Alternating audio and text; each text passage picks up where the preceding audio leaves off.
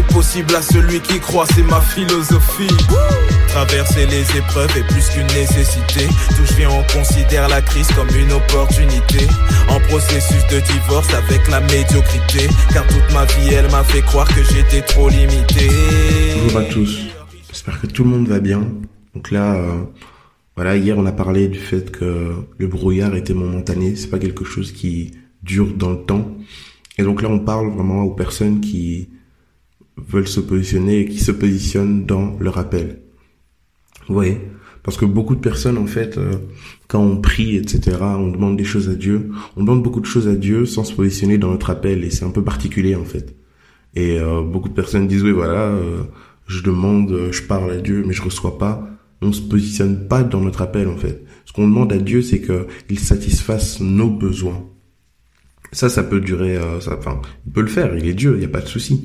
Mais plus vous allez passer du temps avec Dieu, etc., plus vous allez comprendre que Dieu veut que vous transformez votre mentalité afin que vous compreniez l'importance de ses besoins à lui pour votre vie à vous. De sorte que maintenant vous allez commencer à demander des choses qui sont en lien avec euh, ses besoins à lui en fait. Dans Jacques, on nous dit que vous demandez et vous ne recevez pas parce que vous demandez mal pour pouvoir euh, satisfaire les désirs de vos propres cœurs. C'est un peu particulier parce que vous allez dire oui, ok, euh, mais dans la Bible il est aussi écrit que euh, euh fais de l'Éternel tes délices et il te donnera ce que ton cœur désire. Mais c'est là le point justement. C'est là le point crucial.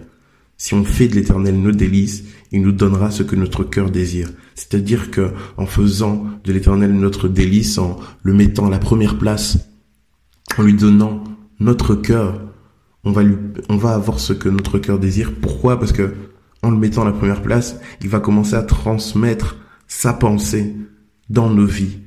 Et sa pensée va se mêler avec notre pensée, de sorte qu'on va commencer à aimer ce que lui il aime, à se positionner pour lui, en tant qu'ambassadeur en fait, en tant que représentant. On va chercher ses intérêts. Ses intérêts vont primer dans nos vies. Et forcément, dans cet état d'effet, il va nous donner ce que notre cœur désire parce que implicitement, ce que notre cœur désire sera en accord avec sa volonté. Vous voyez? Et c'est vraiment ça euh, le, le, point crucial. Si vous vous positionnez pas dans votre euh, destinée, lui demandez pas que Dieu vous révèle des choses ou lui demandez pas que Dieu vous remplisse d'onction. Ça n'a pas de sens en fait parce que vous cherchez pas ses intérêts, donc il n'y a pas de raison pour que votre relation grandisse avec lui. Beaucoup de personnes disent oui Seigneur, euh, moi je veux être ton ami, etc. Mais elles veulent même pas se positionner dans leur appel. Pourquoi Dieu serait ton ami en fait si tu marches pas avec lui? Dieu te donne une direction, Dieu te dit voilà, cherche-moi et tu vas me trouver, je t'annoncerai des grandes choses, etc. Invoque-moi, j'ai envie de t'utiliser, je t'ai établi, bien avant que tu sois né, bien avant que tu sois formé dans le sein de ta mère, je te connaissais et j'avais envie de t'utiliser.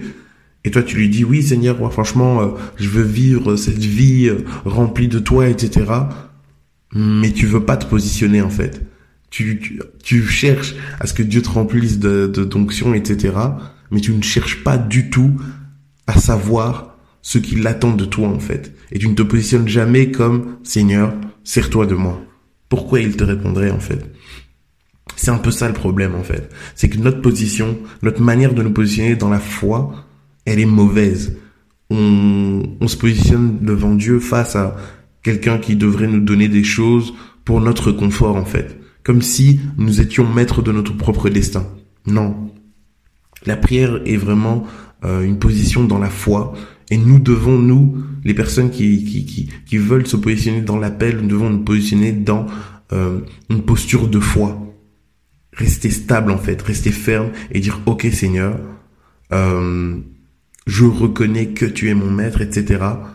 Chercher à être rempli de sa pensée. Et alors on va prier pour... Euh, nos prières seront même différentes en fait. À une époque, vous priez peut-être toujours pour que le Seigneur vous aide à, à réussir vos examens, etc. Mais à un moment donné, vous allez grandir, vous allez, vous allez comprendre qu'il vous aide déjà à ça. Et donc vous allez passer moins de temps à prier pour vous et vous passerez plus de temps à prier pour ses intérêts. Et à ce moment-là, le Seigneur pourra vous utiliser pour ses intérêts, vous allez commencer à vivre le fait que il va euh, s'occuper de vous. Et il s'occupe de vous, en fait. C'est vraiment comme ça, c'est un processus. Au début, peut-être, oui, voilà, on est focalisé sur nous-mêmes, mais Dieu, dans sa volonté, c'est qu'on soit focalisé sur les autres. Alors peut-être que jusqu'à aujourd'hui, tu as posé des questions et t'as demandé au Seigneur, oui, Seigneur, euh, ben voilà, j'aimerais savoir ceci, j'aimerais savoir cela. Aujourd'hui, commence à te positionner comme, Seigneur, qu'est-ce que tu veux que je fasse pour toi, en fait? Et commence à le faire? Seigneur s'est déjà révélé dans sa parole. Il y a un pasteur qui disait que Seigneur s'est révélé, se révèle à 80%, voire 90% dans sa parole. Donc cherche pas à savoir, euh, euh, à avoir une révélation euh, particulière de oui, ok, voilà, je t'ai établi ceci, je t'ai établi cela. Dans sa parole, il révèle déjà sa volonté. Commence à te positionner, commence à prier pour les gens autour de toi, commence à méditer la parole de Dieu, commence à transmettre l'amour, commence à transmettre sa vision? Positionne-toi en faveur du royaume de Dieu. Marche, commence à vraiment, mais en fait, tout simplement, faire ce que Dieu te demande de faire dans sa parole et tu vas voir que le Seigneur va se révéler à toi de plus en plus en fait. Et ça sera de plus en plus clair, ça sera de plus en plus limpide. N'attends pas que le Seigneur se révèle pour commencer à marcher et à chercher sa volonté. Tu connais sa volonté, sa volonté est révélée dans la parole. Positionne-toi, avance et tu vas voir qu'il va se révéler à toi. Voilà. Passons une excellente journée en Jésus-Christ. Alors je vis, personne ne pourra stopper mon rêve. Les ténèbres ne pourront pas stopper mes rêves. Les problèmes ne pourront pas stopper mes La rêves. La tu ne pourras pas, non. Stopper mes rêves. Le manque de tu ne pourras pas, non. Stopper mes rêves. Les ténèbres ne pourront pas stopper mes rêves. Les problèmes ne pas stopper mes rêves. La tu ne pourras pas, non. Stopper mes rêves. Le manque de tu ne pourras pas, non. Stopper mes rêves. Personne ne pourra stopper mes rêves. Personne ne pourra stopper mes rêves. Personne ne pourra stopper mes rêves. Personne ne pourra stopper